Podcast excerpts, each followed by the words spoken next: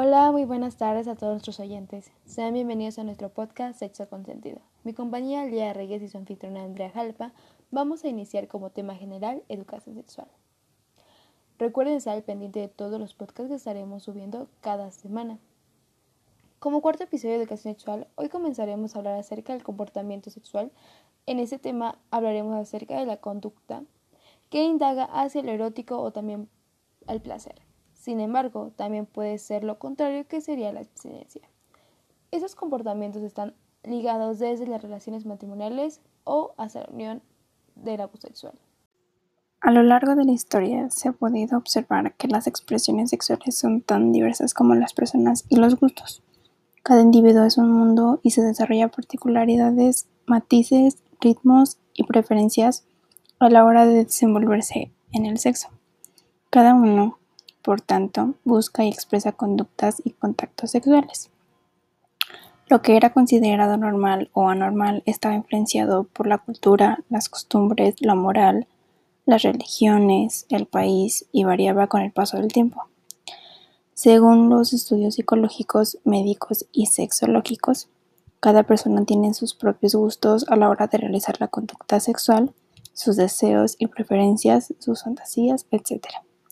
Así pues, ninguna conducta o fantasía es perjudicial si respeta el deseo, la libertad y la integridad de las personas con quien se relaciona.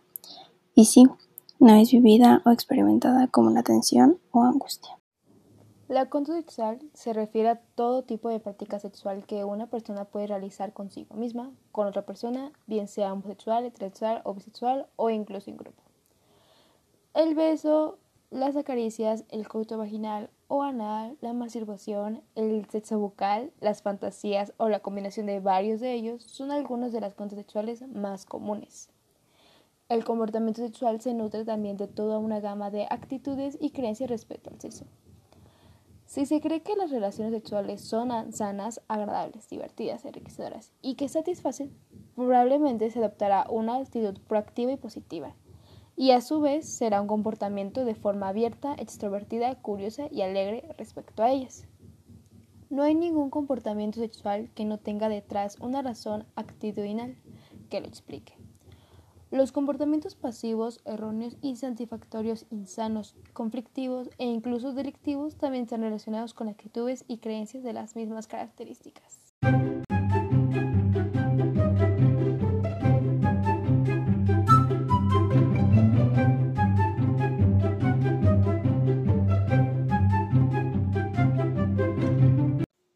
La sexualidad no se goza de única manera.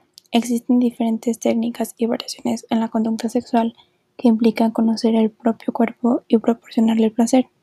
Es pues igualmente muy importante la comunicación con aquella persona con quien se comparten las experiencias sexuales para saber lo que agrada a cada uno. En primer lugar, la masturbación es la actividad que primero aparece y que consiste en proporcionarse placer mediante la estimulación física directa que uno mismo se produce, independientemente del resultado y del modo en que lo haga.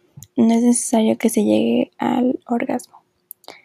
Los prejuicios sobre la masturbación, la religión y los mitos han hecho que se hable poco de ella y que se perciba como un tabú aún, llegando negarse su realización por parte de algunas personas.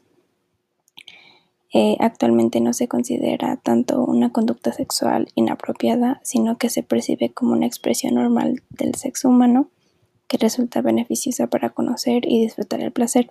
Incluso libera Los besos también son importantes en la conducta sexual. El beso es la primera expresión de afecto que experimentamos y sabemos desde pequeños que muestran sentimiento. Es el primer contacto que sirve como preámbulo a otras sexuales. También puede ser una carga erótica o un símbolo de cariño. Las caricias son otra forma de usar afecto y ternura. La piel tiene muchas terminaciones nerviosas que al ser estimuladas proporcionan cierto placer.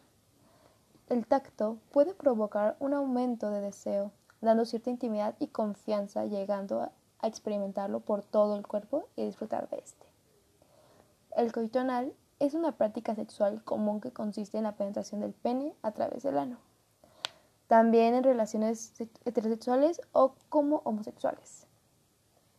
Algo que debemos tener en cuenta de esta práctica es siempre tener buena higiene antes, después y durante, además de usar preservativo para prevenir enfermedades de transmisión sexual.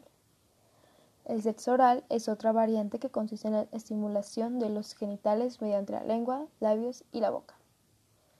La estimulación de los genitales femeninos es más conocido como el conilingus y la estimulación de los genitales masculinos se conoce como el feiatio o felación. Por último está el coito vaginal, es la actividad sexual que consiste en la penetración del pene en la vagina como medio para conseguir placer sexual.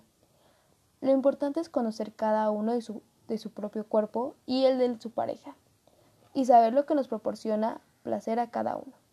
Muy aconsejable también es siempre usar preservativo como medio preventivo de embarazos no deseados y de enfermedades de transmisión sexual.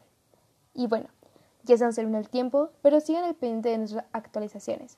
Estaremos contando dudas y preguntas del tema de hoy. Síguenos en nuestras redes Sexo Consentido y en Instagram arroba Sexo Consentido. Hasta luego, hasta la próxima.